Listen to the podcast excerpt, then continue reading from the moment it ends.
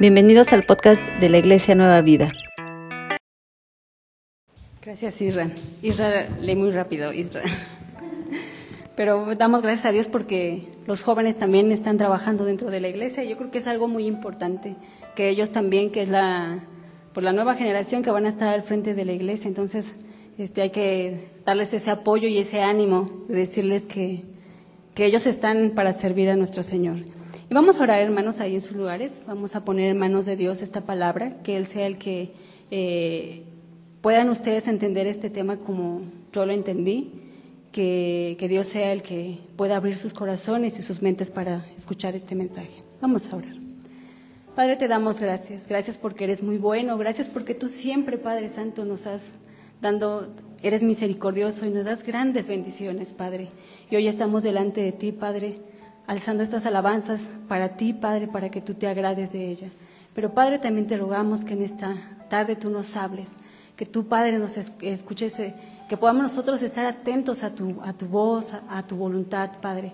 Permite, Padre, que los hermanos que han de venir en camino, Padre, tú los traigas con bien, Padre. Sabemos que hay, está lloviendo, Padre, pero sabemos que cuando tú pones y dispones en nuestros corazones el venir a estar en tu casa, Padre, no importa que esté lloviendo, que haga calor o que tengamos sueño o estemos cansados, Padre. Tú nos haces, das ese anhelo para poder estar en tu casa. Gracias, Padre. Todo te lo pido en el nombre de tu Hijo Jesucristo. Amén. Acabamos de leer Jonás. Y la verdad yo le dije al pastor, pastor, cambié el tema. ¿Por qué?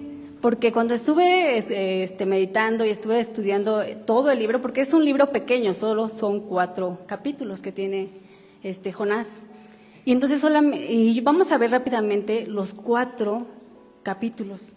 No me voy a tardar mucho.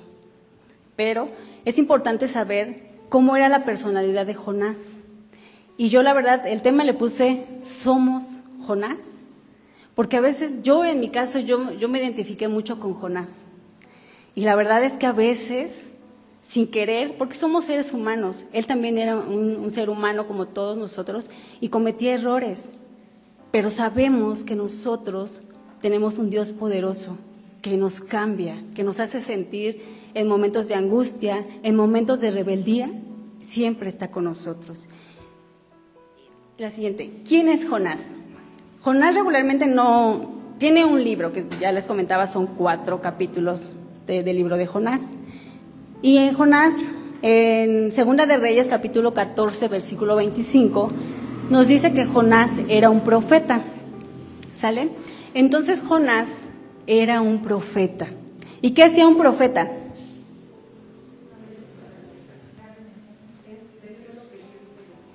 Exactamente.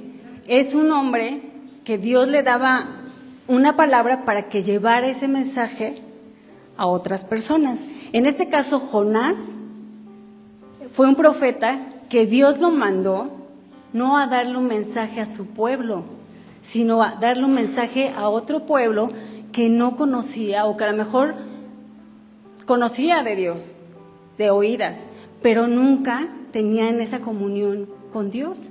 Entonces, Jonás, ¿qué hizo? Capítulo 1, la siguiente, por vez, le dice, le dio dos mandatos. Uno le dijo, levántate y ve a Nínive.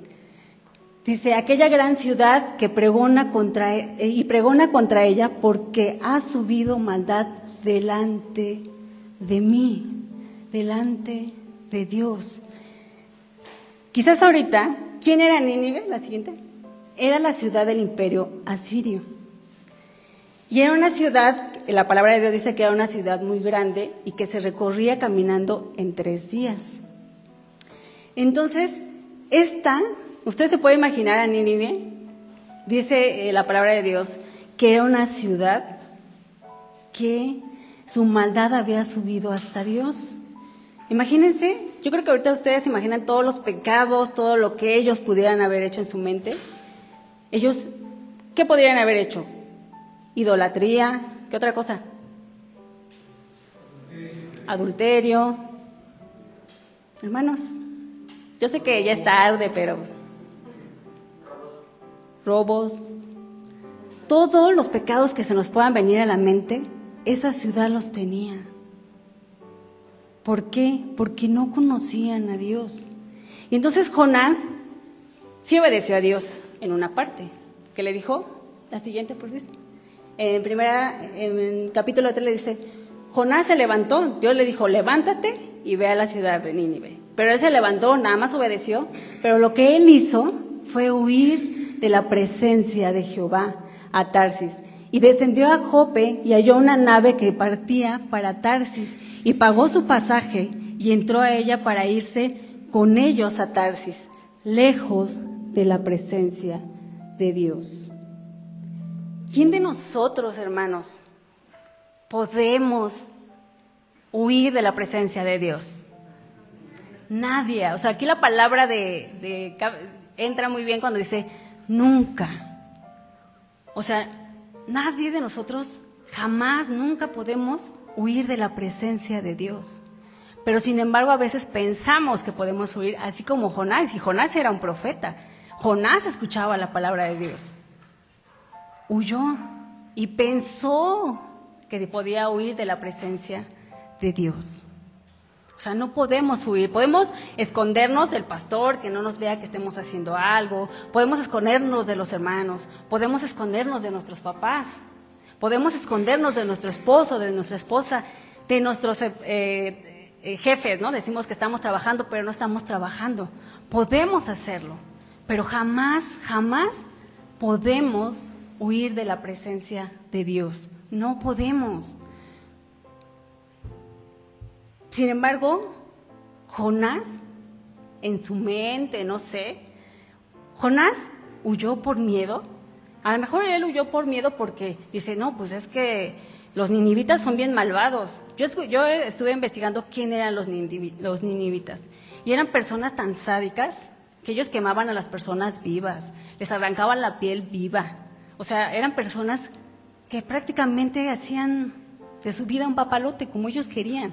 No, a lo mejor ellos, si ellos querían conseguir algo, no importaba por quién pasaran, pero llegaban a ese objetivo que ellos querían. Pero ¿qué creen? Dios siempre tiene un plan. La siguiente. ¿Qué dice ahí? Dios detiene la huida de Jonás. ¿Y cómo lo hace? La siguiente. Bueno, acabamos de leer todo el capítulo 1 de Jonás. Y Jonás todavía muy torpemente dice, voy a huir de la presencia de Dios porque yo no quiero ir a esa ciudad, porque tal si me matan. No, mejor yo no, me voy y compro, o sea, se gastó su dinero para comprarse un pasaje para irse a otro lado que Dios no le había dicho. Pero él lo hace. ¿Qué pasa? ¿Ustedes han andado en un barco? ¿Se han viajado en un barco? Aparte de los barquitos que de, Acapulco te llevan a otra isla y así, no, ¿verdad? O sea, lo hemos hecho a mejor, pero nunca hemos estado en una tormenta. ¿no? A veces decimos, híjole, se, vino una tormenta horrible, ¿no? Aquí a veces sí nos espantamos con eso. Pero ahí las personas que iban eran personas que regularmente yo creo, imagino, que siempre se la pasaba más tiempo en el mar que en la tierra. Sin embargo, Dios dispuso que hubiera una gran tormenta, que inclusive las personas que estaban ahí tuvieron temor. Y entonces muchos le decían, ¿Saben qué? Porque la, palabra de Dios no dice de dónde venían estas personas o de, qué lugares sean, eran. Simplemente todos empezaron a rogarle a sus dioses para que calmara esta tormenta. ¿Y qué creen que estaba haciendo Jonás? Dormido. Dormidito, él ahí acostadito, así, no importaba que eso. Porque al final yo creo que Jonás sabía por qué estaban sucediendo las cosas. Entonces baja el dueño, dice la palabra de Dios que baja el dueño del barco, me imagino como el capitán que nosotros conocemos, baja y le dice, ¿qué haces tú aquí, dormilón? ¿No estás viendo lo que está pasando? Y ya como que yo creo que se quita las lagañas y sube, ¿no? Pero los, las personas, dice la palabra de Dios que dice, los compañeros empezaron a echar suertes. Dice, vamos a echar suertes a ver quién es el culpable. ¿Y quién fue? Jonás. ¿no? Y entonces ya le dicen, a ver, ¿tú qué hiciste? ¿Por qué nos ha, llegado, nos ha venido este mal? ¿Quién eres? ¿De dónde vienes? ¿De qué tierra eres? Y Jonás les dice, pues yo soy hebreo y sirvo a Jehová. El Dios de los cielos, que formó, creó la tierra, este, el agua, la, la tierra y el agua. ¿Y qué hacen ellos? Dice, ¿y por qué por tu culpa estamos este, padeciendo esto? Entonces él dice, sí, la verdad es que él les confiesa y le dice, es que la verdad yo estoy huyendo de la presencia de mi Dios. Y entonces lo que él dice, todavía lo, buena onda, los, los marineros hacen que el barco quiera regresar a, tierra. Sin embargo, no, puede, no, no, no se puede porque la tormenta empeoró. Y entonces dice la palabra de Dios que le dicen, ah, que Jonás dice, mira, la verdad es que sí es mi culpa. Entonces mejor este, pues échenme al mar. Ya echándome al mar, se va a calmar, va a estar todo tranquilo. Pero ellos, por, la, por lo que estaban viviendo, porque ellos sabían que su Dios de Jonás había hecho esto, esta tormenta, que a lo mejor ellos jamás habían visto, a pesar de que ellos viajaban constantemente, jamás, pero tenían miedo. Y entonces dice, la siguiente, por favor, en Jonás, versículo 14, entonces clamaron a Jehová y dijeron, te rogamos ahora, Jehová, que no perezcamos nosotros por la vida de este hombre, ni ponga sobre nosotros la sangre inocente, porque tú, Jehová, has hecho como has querido. O sea, ellos todavía clamaron, esas personas que no conocían a Dios clamaron porque, o sea, no nos culpes, o sea, no, que no moramos nosotros, que no moramos por culpa de este hombre. Pero si ese hombre es inocente, líbranos de que nosotros derramemos sangre inocente. Y en ese momento tiran a Jonás al mar. La siguiente, porfis. Y en ese momento las aguas, o sea, la tormenta se calma.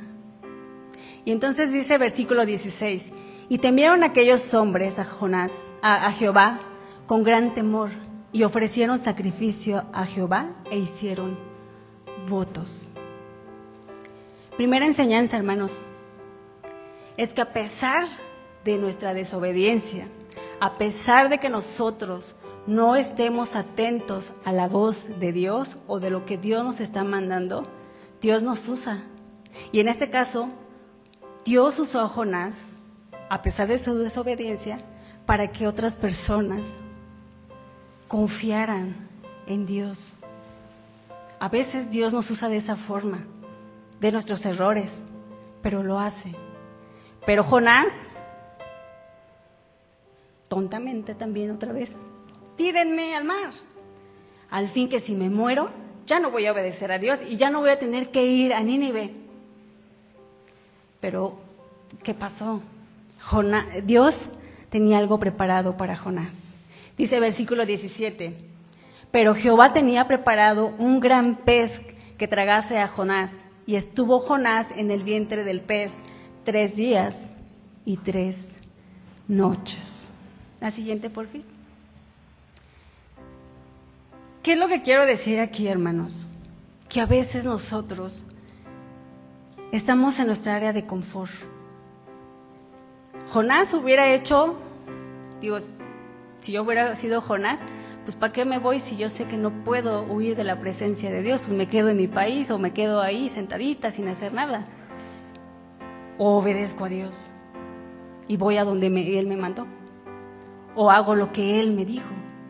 Pero en este caso Jonás decidió huir, decidió irse, pero Dios tenía algo preparado para él.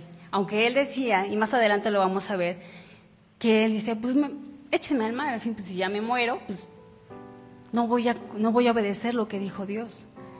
O sea, a veces hacemos eso. Otra cosa también lo que hace es que de nuestros actos, de lo que nosotros hacemos, hay consecuencias pero no solamente para mí como persona, sino para todos los que me rodean. ¿Qué pasó con estos hombres? Estos hombres, viendo la tormenta, dice la palabra de Dios que ellos, me imagino que para equilibrar el peso del barco, tiran sus pertenencias, desechan sus pertenencias, sus valores, para equilibrar. Y entonces aquí, sin deberla ni temerla, dirán por ahí, pues ellos sacaron esas, se quedaron sin sus cosas, que a lo mejor habían ido a comprar y llevaban a su casa sus alimentos, no sé, los tuvieron que desechar, sin que ellos tuvieran quizás la culpa. Sin embargo, por nuestras decisiones, a veces, en este caso podemos eh, destruir a nuestra familia, a una iglesia, a nuestros hijos, a nuestros padres. Qué fácil sería, por ejemplo, cuando yo les decía que eh, cuando hay un matrimonio y uno de ellos decide ser infiel a su esposo o a su esposa, porque aquí ya no nada más es el hombre, también son las mujeres. Entonces, si alguno de ellos comete, ellos pueden estar en un rato quizás para que ellos estén bien, estén contentos con la otra persona, en ese momento quizás lo está viviendo bien, tranquilo o tranquila pero no ve eh, las consecuencias de sus actos. A lo mejor él, y tiene, él o ella tienen alguna enfermedad, pero cuando la esposa o el esposo se enteran, los hijos se enteran, se rompe una, algo importante en un matrimonio. Entonces es bien importante que nosotros sepamos y podamos entender que siempre nuestros actos pueden tener consecuencias. Y no solamente para mi persona o para su persona, sino a las personas que nos rodean. Capítulo 2, hermanos, habla acerca de la oración de Jonás. Y aquí Jonás no está llorando. Bueno, no me lo imagino como lo, lo, leí. No me imagino que estuviera llorando así de, ay, es que estoy, Dios, perdóname. No. Dice versículo 1. Entonces oró Jonás a Jehová su Dios desde el vientre del pez y dijo, invoqué en mi angustia a Jehová y él me oyó. Desde el seno del Seol clamé y mi voz oíste. Me echaste a lo profundo, eh, en, medio de los mares y me rodearon y me rodearon las corrientes. Todas tus ondas y olas pasaron sobre mí. Entonces dije, desechos yo. Em, entonces dijo, Desechado soy delante de tus ojos, mas aún veré tu santo templo. ¿Qué hace aquí Jonás? Jonás tiene una fe a Dios. O sea, él no dice, ay Dios, yo, yo sé que, o sea, no, o sea, como que no lo veo yo llorando, así como que él tenía una fe y sabía quién era Dios. Y sabía que, dice, lloré y clamé a ti en mis momentos de angustia y yo sé que mi oración llegará a ti. O sea, sí se sentía quizás eh, lejos, ahora sí se sentía lejos de la presencia de Dios. Y humanamente yo digo, ¿qué tenemos en el estómago? Pues ácidos, ¿no? Hay ácidos gástricos que cuando nosotros nos alimentamos, pues ¿qué hacen? Pues lo deshacen, ¿no? De manera intelectual o de manera, eh, podemos decir, Jonás no hubiera sobrevivido en eso. Y menos en un lugar donde me imagino que oscuro, este, feo, ¿no? No, no, no sé, muy, muy feo, ¿no? Pues no, el mal olor, todo, como que dije, no, no, se, no puede. Sin embargo, para Dios todo es posible. Y Jonás estuvo tres días y tres noches en el vientre de este pez. No dice que es una ballena, porque yo creo que inclusive hasta el que menos lee la Biblia conoce esa historia. Se, se las hemos enseñado a los niños y la conocen. Pero Jonás cuando está orando a Dios, él clama a Dios, pero él sabe que Dios es tan poderoso y sabe que Él va a estar ahí. Y a nosotros también nos pasa. Podemos desobedecer, pero en momentos de aflicción siempre recurrimos a Dios siempre recurrimos y decimos, Dios, yo sé que tú eres el Señor, el que ha creado todo y tú estás conmigo. Te dejamos esas cargas a Dios. Dice versículo 7, cuando mi alma desfallecía en mí, me acordé de Jehová y mi oración llegó hasta ti en tu santo templo. Dice el último versículo del capítulo 2, Versículo 9. Mas yo con voz de alabanza te ofreceré sacrificios.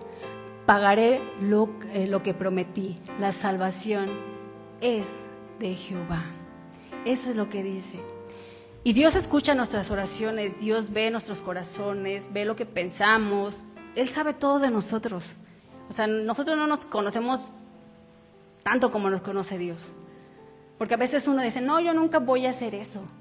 Pero en ciertas circunstancias nos volvemos diferentes y hacemos cosas que ni siquiera a veces imaginamos. Y Jonás, y dice el capítulo, eh, versículo 10, y mandó Jehová al pez y vomitó a Jonás en tierra. Jonás, en esas oraciones, él dice el Salmo 18, eh, 6, y dice, en mi angustia invoqué a Jehová y clamé a Dios, y oyó mi voz desde su santo templo. Salmo 42, 7 dice, un abismo llama a otro a la voz de tus cascadas, todas tus ondas y tus olas han pasado sobre mí. O sea, Jonás no era un hombre que no conociera. Jonás no era un hombre ignorante de acuerdo a lo que, a lo que él, recita. Pero Dios todavía buena onda le dice a, o sea, mandó al, al pez, le dijo, pues ahora vomítalo, pero vomítalo en la tierra para que no le cueste tanto trabajo del mar hasta acá, o sea, vomítalo ahí en la tierra. Y así fue. La siguiente, por favor. ¿La otra? Capítulo 3, versículo 1 dice, vino palabra de Jehová por segunda vez a Jonás. Y dice así, versículo 2, levántate y ve a Nínive, aquella gran ciudad, y proclama en ella el mensaje que yo te diré. En el primero todavía no le decía el mensaje, no le decía qué era lo que iba a decir, solamente le dijo, vas a ir, levántate y ve. Pero ahora sí le dice.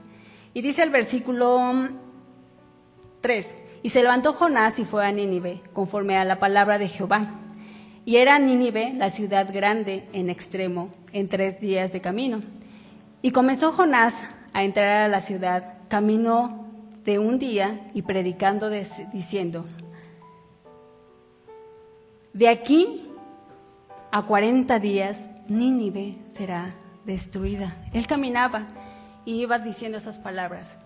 Nunca, hermanos, dice la palabra de Dios que nunca le dijo, arrepiéntanse pecadores. No les dijo eso.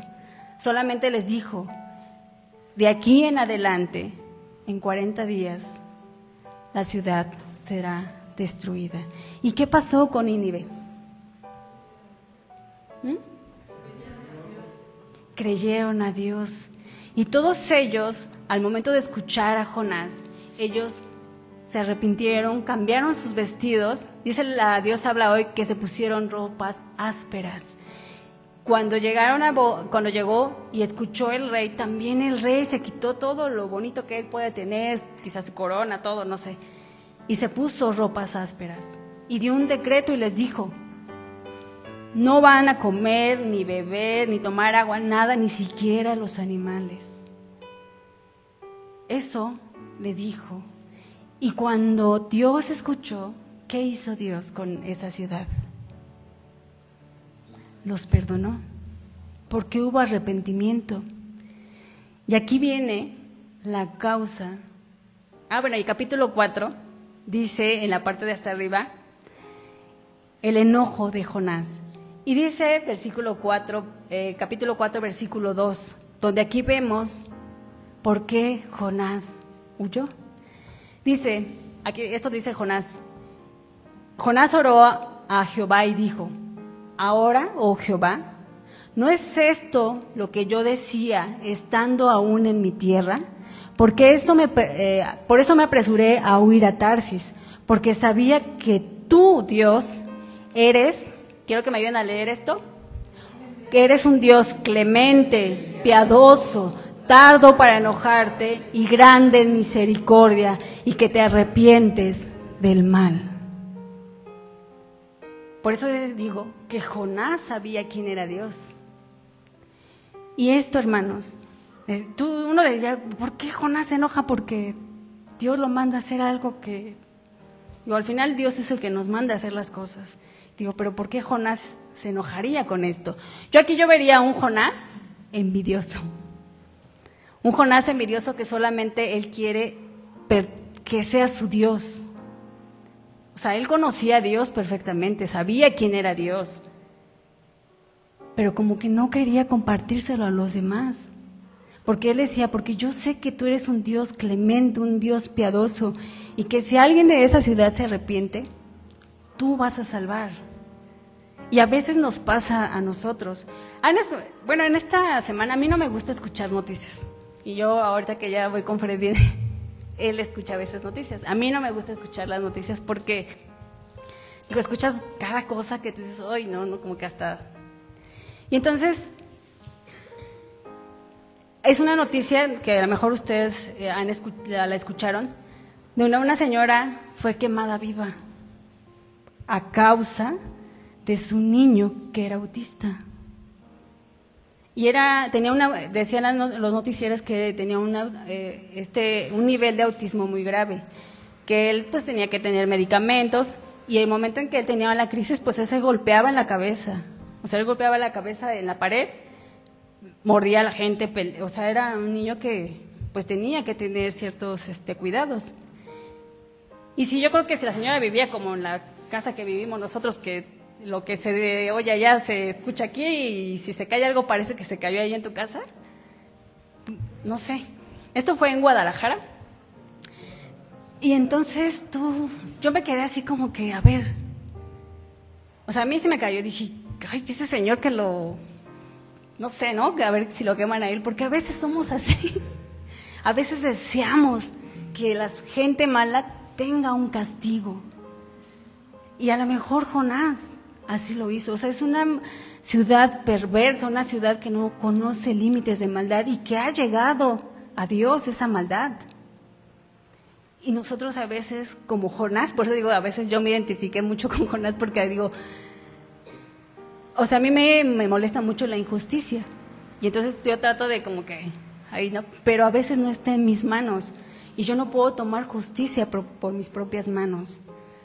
Por eso yo les decía hace rato que a veces uno no, conoce sus límites, porque a veces hay cosas que pasan y que tú dices que tú quisieras, ¿no? Y decir que este niño se quedó sin mamá. ¿Dónde está ese niño? Entonces yo cuando estaba preparando este tema, yo dije, ¿y qué estamos haciendo nosotros? Estamos esperando a que igual la maldad suba a Dios y que Dios nos diga, a ver Isabela, tú vas a ir ahora a, este, a Sinaloa, ¿no? Que es donde creo que está más. Y vas a ir y vas a plantar una iglesia y vas a hacer esto. Pues a lo mejor no va a ser fácil, pero se tiene que hacer. Y a veces, aunque nosotros estemos como Jonás dormiditos, ahí en casa, o inclusive aquí en la iglesia, ¿qué estamos haciendo allá afuera? ¿Qué esperamos a que pase para que nosotros despertemos? La siguiente, por fin. Dice Jonás capítulo 4, versículo 3 y 5. Dice así. Ahora pues, oh Jehová, te ruego que me quites la vida, porque mejor me es la muerte que la vida. Y Jehová le dijo a Jonás, ¿haces tú bien en enojarte tanto? ¿Y qué le responde Jonás? Ah, dice, y, y salió Jonás de la ciudad y acampó hacia el oriente de la ciudad e hizo allí una enramada y se sentó debajo de ella a la sombra hasta ver qué aconteciera en la ciudad. O sea, él estaba esperando todavía a que Dios destruyera la ciudad. O sea, Jonás estaba ahí, ¿no? Y hizo su enramada y todo. La siguiente, por. Dice versículo 9 y 11, del 9 al 11. Entonces, Ah, bueno, Dios antes de eso le hizo a Jonás todavía una, le puso una calabacera para que no le diera el, calor, el, sol, y él estaba contento por esa calabacera que Dios le había hecho. Pero Dios, dice, entonces dijo Dios a Jonás, ¿tanto te enojas por esta calabacera? Y le respondió, mucho me enojo, hasta la muerte. O sea, imagínense cómo le dice Jonás. Y dijo, dijo Jehová, Tuviste, tuviste lástima de la calabacera en la cual no trabajaste, ni tú la hiciste crecer, que en espacio de una noche nació y en espacio de otra noche pereció. Y no tendrá, y no tendré yo piedad de Nínive, aquella gran ciudad donde hay más de ciento veinte mil personas que no saben discernir entre su mano derecha y en su mano izquierda, y muchos animales. Dice la palabra de Dios que cuando escucharon eh, estas palabras que Jonás les había dicho a la ciudad, dice, del más grande al más pequeño, tuvieron, o sea, se arrepintieron de sus pecados. Hay una ciudad que ustedes, que dice la palabra de Dios, que, que Jehová destruyó. ¿Quién fue? Sodoma y Gomorra. Y la diferencia entre Jonás y quién estaba en Sodoma y Gomorra, ¿quién era? Y entonces, ¿por qué en esa ciudad Dios no perdonó? ¿No? O sea, había, rogaban, diciendo, bueno, no, espera, Dios, es que mira, si hay 50, 50 por lo menos 50, no destruyas a la ciudad. Y ahí va, ¿no? Y pues no encontró. Y todavía dice, yo sé que soy bien necio, pero 50 por lo menos a 10 perdonas a la ciudad. O sea, yo sé que no debería, ¿no? Pero iba otra vez. Y al final no encontró a nadie. Por eso Dios destruyó a esa ciudad, a diferencia de Nínive. Porque hubo arrepentimiento. Y a veces yo creo que nosotros nos enfrascamos tanto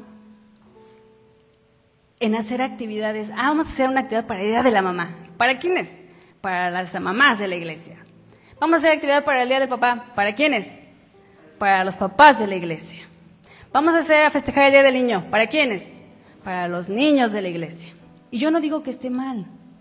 Está bien, porque damos gracias a Dios por la vida de las mamás, por la vida de los papás, de los niños. Y está bien. Vamos a hacer escuelita bíblica. Y hay pocas personas, hermanos. Y es una actividad evangélica, evangelística. ¿Dónde estamos? Y yo, por ejemplo, le decía a Claudia, bueno, sí te voy a apoyar. Y voy a ver si me dan permiso en esa semana de mis vacaciones. Dije, pues voy a ir a pedirla. O sea, como si yo le estuviera haciendo un favor a Dios. Y voy a sacrificar mis vacaciones para estar en la escuelita bíblica.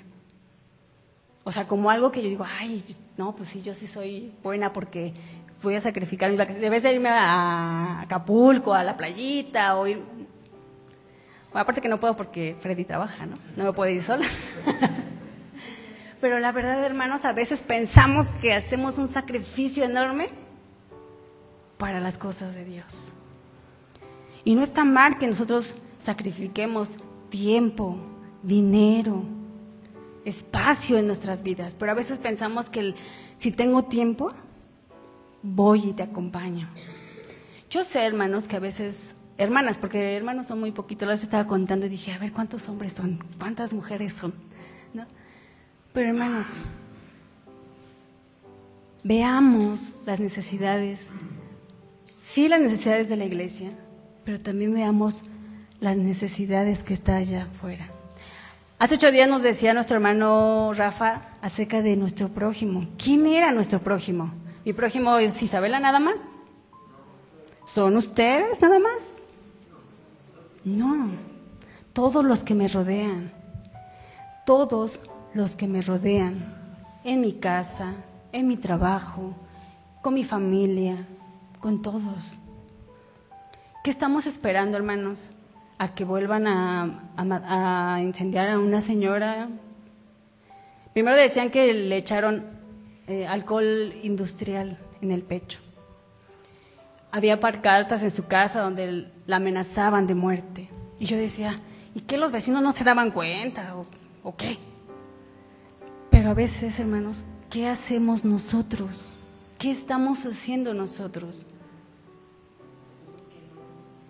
A veces por eso les decía que a veces estamos, no dormidos a lo mejor, pero sí estamos en nuestra área de confort. Estamos sentaditos, nos estamos peleando unos con otros de que si debo de decir esto, que si no debo de decir esto, que si... A veces nos peleamos por esas cosas, pero no vemos las necesidades y las tormentas que la gente está viviendo. Gracias a Dios nosotros podemos acercarnos como Jonás en momentos de angustia, en momentos difíciles podemos acercarnos a Dios. Y Dios nos dio un regalo tan grande que fue a su Hijo Jesucristo y que puso a la persona correcta en el momento correcto para que conociéramos de Dios. Algunos puso a sus papás, en mi caso puso a mi esposo, para que yo conociera de Dios. ¿Qué estamos esperando? ¿Qué, qué, pensamos? ¿Qué decimos? Bueno, pues es que pues yo ya soy salvo y ya sacrifico mi tiempo de venir aquí los domingos, estar aquí en la iglesia. Gracias a Dios porque hoy hay más personas, más vinieron. Yo, pensé, yo le decía a Freddy, híjole, no van a venir los hermanos porque está lloviendo. Pero gracias a Dios, gracias a Dios que ustedes ponen en su corazón y están dispuestos a escuchar la palabra de Dios. Y la verdad es que a mí, yo le decía este mensaje así como que dije, ¡ay! Me costó. Y yo tengo tres personas que fallecieron. Una fue mi papá. Y el pretexto que yo puse en ese momento para hablarle de Dios es que no conozco bien la palabra de Dios.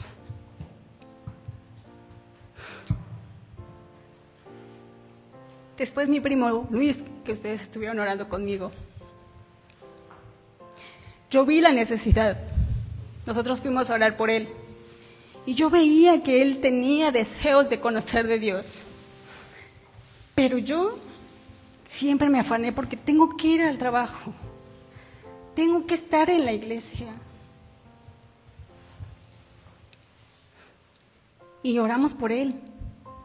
Pero al punto de que mi primo estaba enfermo. Fue cuando oré por él. Después murió un amigo Ocho años lo conocí. ¿Y sabes alguna vez yo le dije, Dios te ama? Nunca. Nunca se lo dije. Comía con él, lo acompañaba, o era una, otra compañera y yo, siempre íbamos los tres para todos lados. Él sabía que yo era cristiana, pero yo nunca le dije, Dios te ama. Entonces hasta que entendí este tema, hermanos, me di cuenta que nos afanamos por muchas cosas. Él, su familia quedó desamparada. Él tenía un hijo autista, su hija con problemas. Y yo nunca hice nada. ¿Qué esperamos, hermanos? Y la verdad este tema me costó mucho trabajo. Yo le decía a Freddy, me, está costando mucho trabajo. Porque yo fui un Jonás. Porque no hice lo que Dios me había mandado hacer. Porque busqué pretextos. Y entonces yo les pido, hermanos, que nosotros escuchemos la palabra de Dios. yo le decía a Freddy, digo, bueno, ahorita hablando de escuela bíblica, ¿por qué no lo hacemos fuera de la iglesia? ¿Por qué no lo hacemos en un orfanato?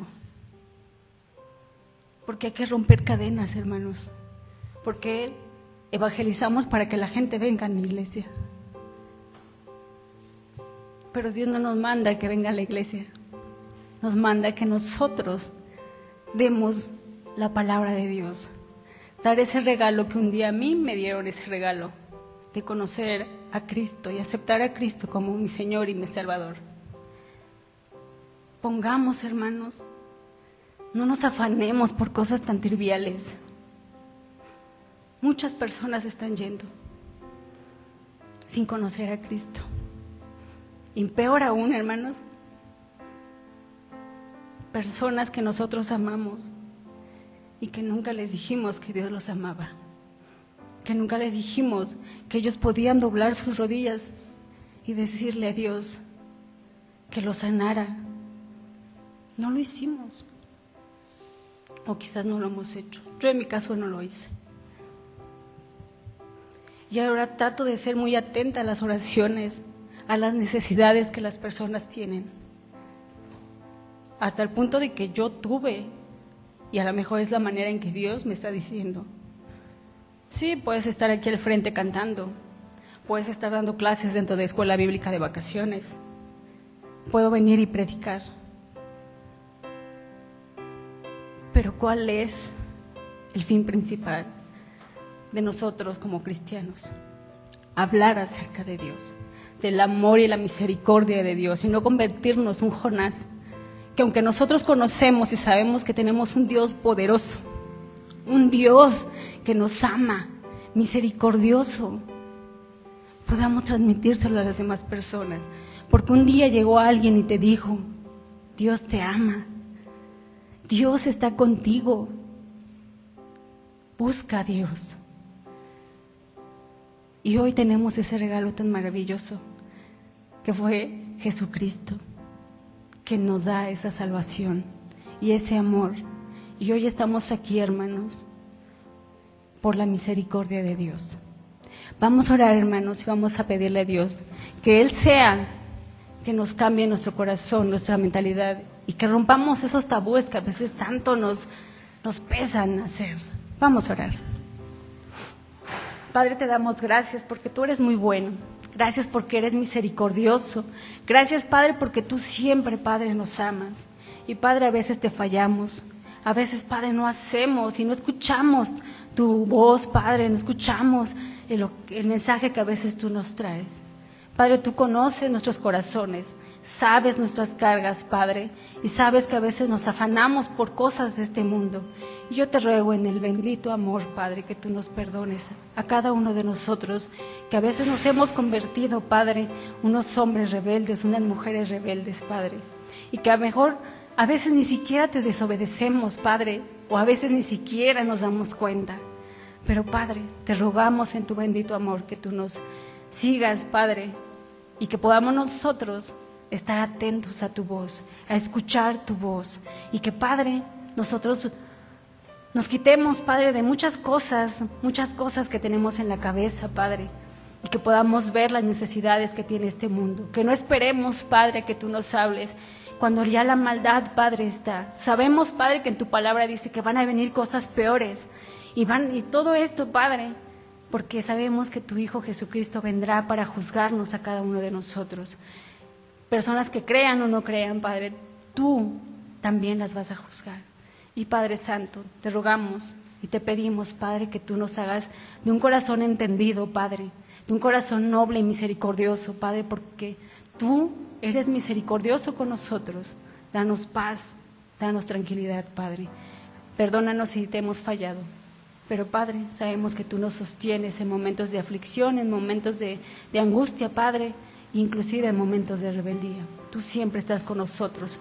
Porque Padre, cuando uno se arrepiente, Padre, tú estás para consolarnos. Gracias, Padre, porque tú nos has dado a tu Hijo Jesucristo. Padre, porque Él pagó nuestros pecados en esa cruz.